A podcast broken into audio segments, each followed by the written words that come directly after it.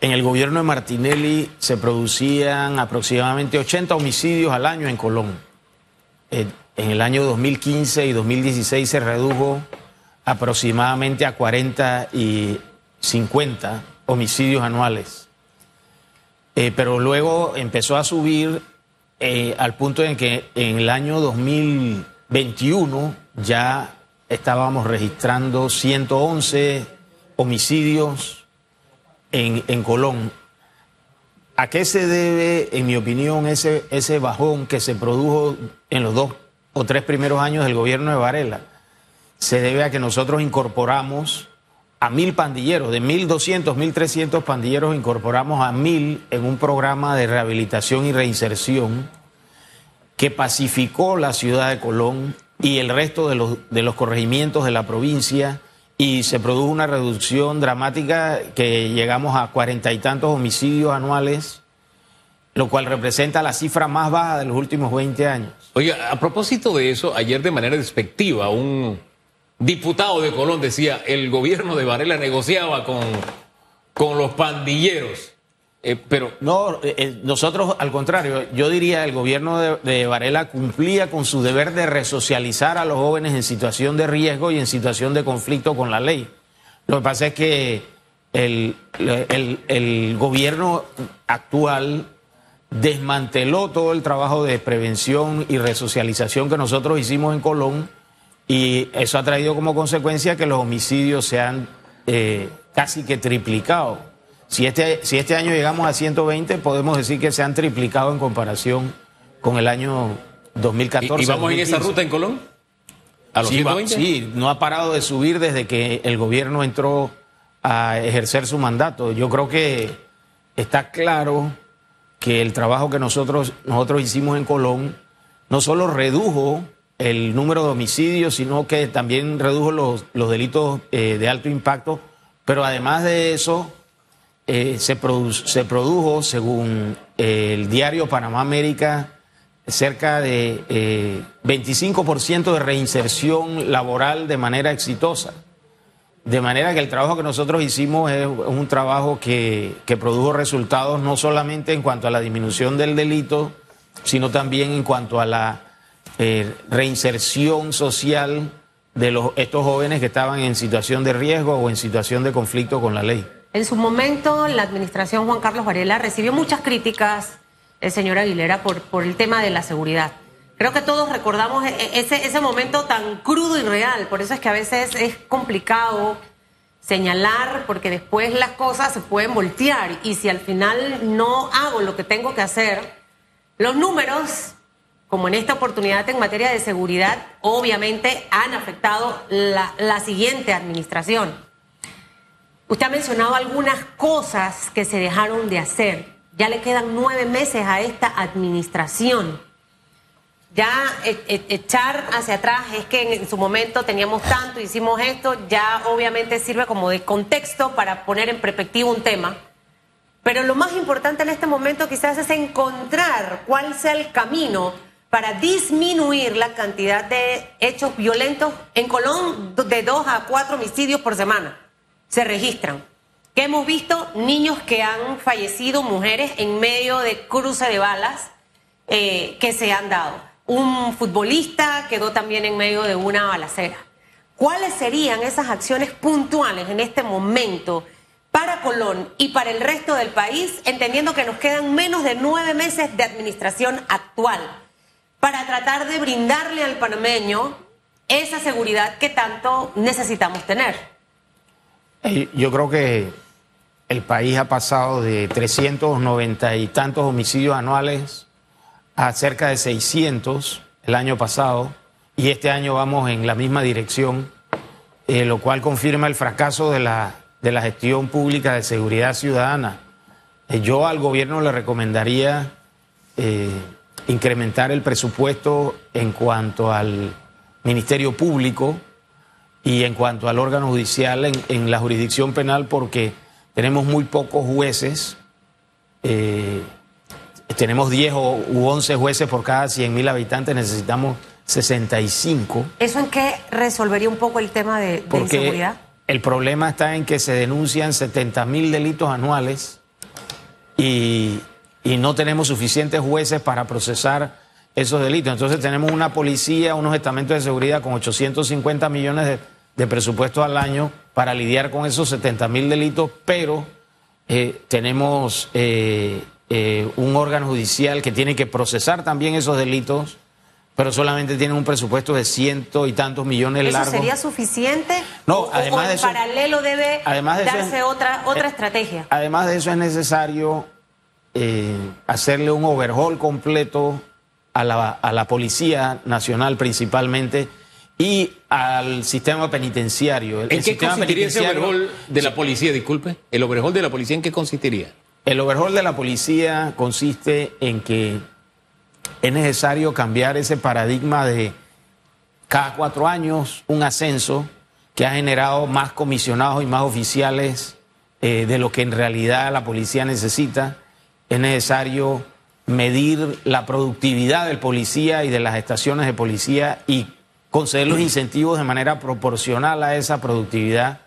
Y es necesario abandonar el FISCOI que distrae la atención del policía en actividades privadas que en nada le sirven a la comunidad. Y sin embargo ese FISCOI presta sus servicios eh, con recursos de la institución. Ese, eh, ese programa es el que vemos en tiendas eh, locales comerciales, y en- donde se le paga a la unidad de la policía, en teoría, es la información que siempre se maneja para que esté custodiando. Ese, ¿A ese programa se refiere? Y para eventos masivos, privados. Bueno, de- para eso debieran eh, estar las agencias de seguridad, que en Panamá sé que hay varias, ¿no? O, por ejemplo, para una feria o un o un, eh, una actividad, digamos, eh, de carácter nacional, eh, que es prácticamente pública, como por ejemplo los torneos de béisbol, eh, el- la policía debería prestar ese servicio gratuitamente. Ahora, usted hablaba de overhaul y cuando hablaba de overhaul recordaba a- algunos hechos noticiosos de las últimas semanas, donde hemos visto eh, unidades de Senafrón, unidades de acá, un comisionado, eh, involucrados en, en actividades delictivas del crimen organizado. Esta, esta situación, ¿cómo también se puede no- normalizar si esto para usted representa una oportunidad de mejora o en realidad los números que hemos visto de denuncias entran dentro de lo normal que puede darse dentro de una institución de seguridad? No, yo creo que está claro y los estamentos de seguridad, cuando yo fui funcionario público en el gobierno pasado, lo aceptaron, que la cantidad de oficiales de la policía involucrados en narcotráfico es exorbitante. Yo creo que por eso es importante que el próximo presidente tenga el carácter para poner jefes de estamentos de seguridad que sean civiles, que sean extraños al cuerpo, porque si pones a alguien que forma parte del sistema, probablemente va a seguir con las mismas prácticas o va a eh, mirar para el otro lado, etcétera. Entonces yo creo que es necesario tener jefes de estamentos de seguridad que sean civiles, es necesario hacerle un overhaul también al sistema penitenciario y es necesario volver a la prevención mediante la resocialización de los jóvenes y esa, y esa resocialización no solamente enfocarla como la enfoqué yo a los, a los jóvenes pandilleros, sino también a los que están en riesgo y a aquellos que están privados de libertad. Yo creo que nosotros demostramos, mira, el trabajo que yo hacía de prevención costaba 13 millones al año. Yo, eh, la policía solo nos cuesta 850 millones al año. Entonces, si tú con 13 millones al año a nivel nacional reduces los homicidios a la mitad y logras el resultado que 850 millones de dólares de presupuesto de la policía no logra, tú, eh, de- desde donde yo vengo, que es el sector privado, tú pones tu dinero en donde es más productivo. Claro. Y si, y si es más productivo con prevención, retorno. hazlo con prevención. Pero además la prevención es más expedita, porque tú, eh, un joven eh, pandillero, cumple su ciclo de rehabilitación, de entrenamiento vocacional en dos años. Pero ahorita hay programas de resocialización, ¿ha escuchado? No, yo creo que esos programas, lo, lo que he visto, te indica que son puramente cosme- cosméticos, son para tomarse la fotografía. Eso en realidad no es, no es masivo, ni ha penetrado en todos los eh, barrios de nuestro país. Nosotros teníamos programas de este tipo en sitios como Puerto Armuelles, eh, como eh, Santiago, los barrios más difíciles de Santiago de Veragua, etcétera.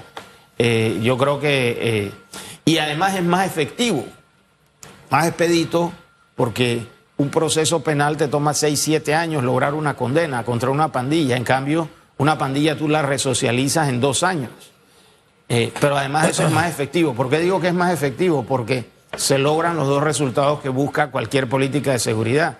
Se logra transformar al delincuente para que deje de serlo, es decir, resocializarlo, pero además de eso se reducen los índices de criminalidad eh, dramáticamente. Nosotros, ya le digo, en nuestro eh, gobierno logramos eh, reducir los homicidios de 74 por cada 100 mil habitantes a 17 por cada 100 mil habitantes a nivel nacional. Entonces yo creo que está claro que el gobierno debe hacer un esfuerzo para implementar nuevamente eh, mecanismos de, prevención mediante la resocialización. Usted usó una palabra fuerte. Dijo que era un fracaso la estrategia de, seguridad del, gobierno. Sí, yo no tengo ninguna duda de eso. Eh, y no solamente la, estrategia de seguridad, la estrategia económica, eh, la pandemia Mira, en la pandemia Panamá perdió 20% del Producto Interno Bruto porque el gobierno decidió encarcelar a todos los ciudadanos. En cambio, países como Paraguay, Colombia, Costa Rica, Uruguay perdieron solamente el 5%. Es decir, nosotros perdimos un 15% del Producto Interno Bruto que no debimos perder. ¿Por qué? Porque el gobierno le entregó eso a personas que no tenían el, el criterio formado ni tenían la capacidad para tomar las decisiones correctas. 15% del Producto Interno Bruto. Si el Producto Interno Bruto es de 60 mil millones, equivale a 9 mil millones que perdimos, que no debimos haber perdido. Es decir, tres ampliaciones del canal, nueve líneas del metro, se pudieron haber construido con ese dinero. ¿Y eso en qué se traduce? Eso se traduce en que yo tuve que gastarme mis ahorros, tuve que subir los límites de mi tarjeta de crédito, un primo mío perdió el trabajo, yo tuve que ir a salir a ayudarlo, otro tuvo que devolverle la casa al banco, otro se quedó sin empleo. Es decir, esos 9 mil millones no son cifras. Esos 9 mil millones son un daño que se le ha causado al panameño promedio, a la, clase media. Ya que usted casa la seguridad con el tema económico, dice que la, la, grama del vecino siempre se ve más verde, pero hay que aceptar que hay algunas gramas de algunos vecinos que de verdad están más verdes. Yo no soy un Bukele lovers, no lo soy, porque siento que hay temas en los que se le ha ido la mano.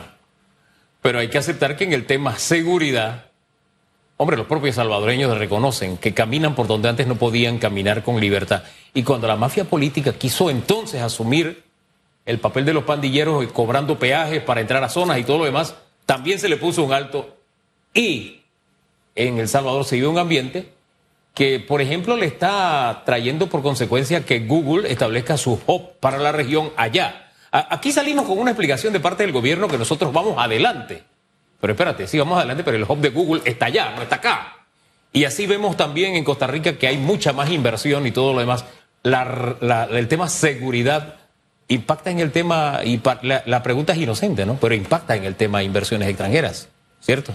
Sí, yo creo que si tú miras, por ejemplo, justo después de la pandemia, Dell, eh, Amazon y Boeing establecieron nuevas unidades de negocios en Costa Rica eh, y le dieron la espalda a una ciudad de Panamá que estaba eh, inundada de balaceras y que sigue con el problema de, seguridad. pero no solo eso, yo creo que el, el PRD le ha hecho mucho daño a la educación pública del país porque el PRD con ese tema del voto ponderado ha tomado el control, desde, no desde hoy, desde la década de los 70 de, de, las, de las universidades públicas, y entonces existe este círculo vicioso dentro de las universidades públicas donde los profesores votan por el rector que les dio un ascenso y ese rector les da otro ascenso que le promete y vuelven a votar por ese rector.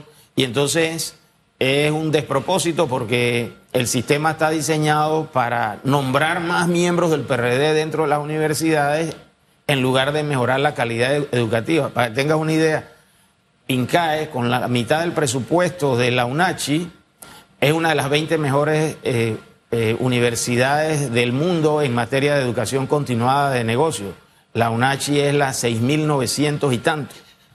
Y sin embargo, la UNACHI tiene el doble del presupuesto ¿Por del qué INCAE. pasa eso? Ahora que tocó Y, el tema. y- y ese es un- ese- esa clasificación es una clasificación muy seria porque Sí. el es hecha por el Financial Times, que es quizás el periódico más Sí. conservador y más serio de- del Reino Unido. Ahora, teniendo esa ubicación, ¿el por qué usted cree que ocurre todo lo que ha pasado Eh, en los últimos al menos cuatro años? Aprobación de reelección, aumento de presupuestos. Bueno, en el gobierno pasado se pasó una norma que impedía la reelección en la UNACHI y en este gobierno una serie de diputados, algunos de los cuales tienen maestrías de la UNACHI, pero nadie nunca lo ha visto en la UNACHI, eh, eh, revocaron esa prohibición de reelección. Pero yo creo que es un problema endémico. Eh, quizás tú no lo recuerdas, Susan, pero yo sí lo recuerdo en la década de los 70 y 80, los rectores del Centro Regional Universitario de Chiriquí religiéndose y religiéndose y religiéndose. Es decir, estamos hablando de 50 años de control de las universidades públicas. Pero fíjese 20 que- De, sí. 20 de dictadura y 30 de periodo postdictadura. Pero fíjese que Entonces, si- yo creo que, ¿qué sucede? Sí. Cuando, cuando tú eres del Amazon o Boeing Y tú necesitas un, equipo de mil, dos mil ingenieros y expertos en administración de empresas y en cadena de suministro, etcétera, tú miras a Panamá y, y Panamá no hay eh, un nivel educativo como el que esas universidades están buscando. En cambio, vas a Costa Rica, Costa Rica tiene tres, cuatro de las mejores universidades de Latinoamérica. Entonces, eh, las comparaciones son odiosas, pero a veces son necesarias. Yo creo que el PRD debe hacer un mea culpa o debe te- tener algo de piedad con el país y salirse de las universidades públicas y transformar eso en patronatos, que me parece que los patronatos funcionan eh, de una manera más e- efectiva o buscar algún otro modelo. Ahora, ensayando a ser justos, si bien es cierto, eh, se prohibió en la Universidad Autónoma de Chiriquí, la universidad lo que usó como argumento es que en la de Panamá está ese sistema y se equiparó, ¿no? Sí, Porque eh, eso el, sí no- el porque- argumento porque- es de, de ellos es más porque, de muchos. porque eso, sí, pero es que al final sí se lo prohibiste la de Chiriquí en el gobierno anterior, pero la dejaste en la de Panamá. Y ese es un vicio en la de Panamá y en la de Chiriquí. Entonces, ahí pagó el pequeño por el grande. Y es el mismo mal. Y es el mismo mal. Entonces, no es que este tiene que ponerse. El Estado, independientemente de quién sea, porque vienen los gobiernos y hacen las cosas a medida y después critican al otro. Pero tú tampoco lo hiciste. Vamos a migración, que tenemos una crisis en migración. ¿Qué hacemos? Yo escuché recientemente a, a Rolando Mirones, que es una de las personas pues, que diseñó la eh, política de seguridad ciudadana, decir que es, es posible que ellos cierren la frontera del Darién. Eh, Yo creo que la frontera del Darién no es un portón, una puerta que uno le pone eh, llave, le echa candado y se va a la casa a dormir. En realidad estamos hablando de decenas de kilómetros 260. de, de zona selvática y póngale 12 millas náuticas en el Pacífico, 12 millas náuticas en el, en el Caribe. eh, y, el- y la verdad es que esos migrantes que vienen a nuestro país, si usted les dice no puede por Puerto Valdía, pues van a ir por otro lugar. Si le dicen en Sapsurro, le dicen Puerto Valdía se cerró, ellos cogen un bote y, y, eh, ese bote los deja en algún sitio de la, de la comarca eh, Cunay- eh, Cunayala.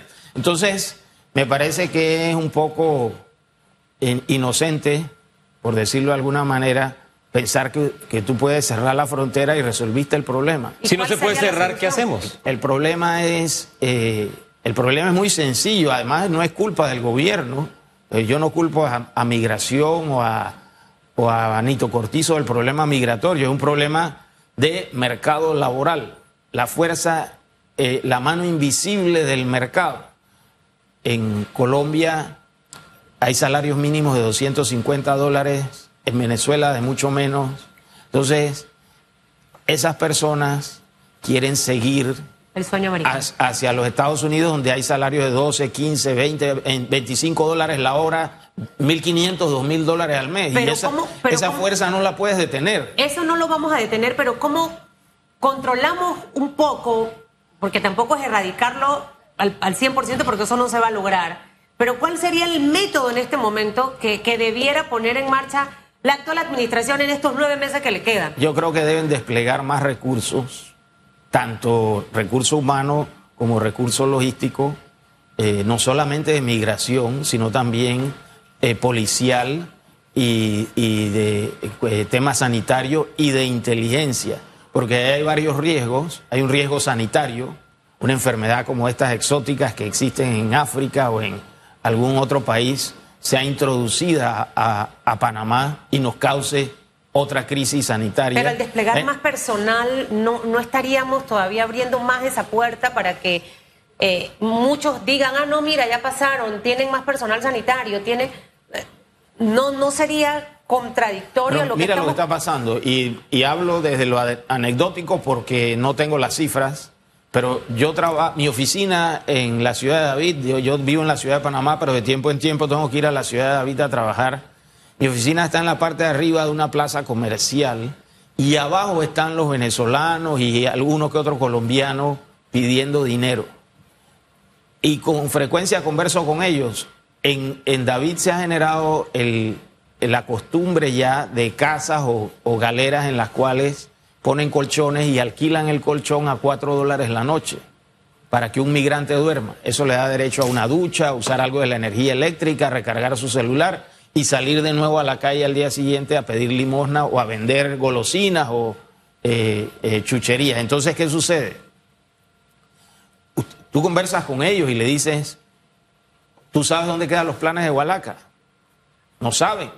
Son individuos que han venido fuera, sin ningún tipo de registro. No sabemos si son terroristas, delincuentes comunes, asesinos seriales, personas con alguna enfermedad exótica, etcétera. Entonces, por eso, a eso es a lo que me refiero cuando digo que hay, es necesario desplegar más recursos para que el asunto no se salga de control. Yo no sé, yo, yo siento que hay algo en este rompecabezas de este gran problema que no estamos, de lo que no tenemos los suficientes datos. Ayer me di la tarea de ver cómo le está atendiendo Costa Rica. Y esto a raíz de que vi una entrevista del presidente costarricense en CNN. Y que hubo una pregunta que a mí me resultó incómoda. Porque al presidente de Costa Rica le preguntan por el problema del tapón del Darién. Y que se podrá controlar como si Costa Rica tuviera algún control. Entonces siento que hay algo de personalidad como país que hemos perdido en el concierto de naciones, porque de alguna forma el, el, presidente Petro se va a conversar directamente con el presidente de Costa Rica, pasando por encima de Panamá, que es el vecino con el que tiene el lío aquí ahora mismo. Se va directamente allá. Eh, el de Estados Unidos también se va allá. Y como que nosotros como que no estamos. Eso a mí me, me resulta incómodo porque lo que está haciendo Costa Rica es bastante similar a lo que estamos haciendo nosotros. Y Costa Rica lo que está diciendo ella es dosifiquemos esto para que sea la cantidad que podamos atender. Y ellos hablan de que nos están llegando 3 mil eh, prácticamente a diario y no podemos con 3 mil. Y el presidente de Colombia con la tesis de que no, que haya libertad de movimiento. Pero lo extraño es que en el concierto de naciones, no sé, levantamos la mano y al presidente para reunirse con el de Colombia tiene que ser allá en una bilateral en la reunión de las Naciones Unidas. Algo está pasando. No sé cómo interpreta usted este, esta, esta, esta, estos eventos de lo que le hablo. No sé cómo lo interpreta. Bueno, es, difícil hacer esa lectura. Yo creo que habría que hablar con un experto en, derecho internacional, en relaciones diplomáticas, pero sí es cierto que los norteamericanos desde nuestra eh, inicio de relaciones con, con China, eh, quizás... Eh, Pero Costa Rica pues, también ha, tiene relaciones con China. Ha tenido otro tipo de, de, acercamiento a la situación.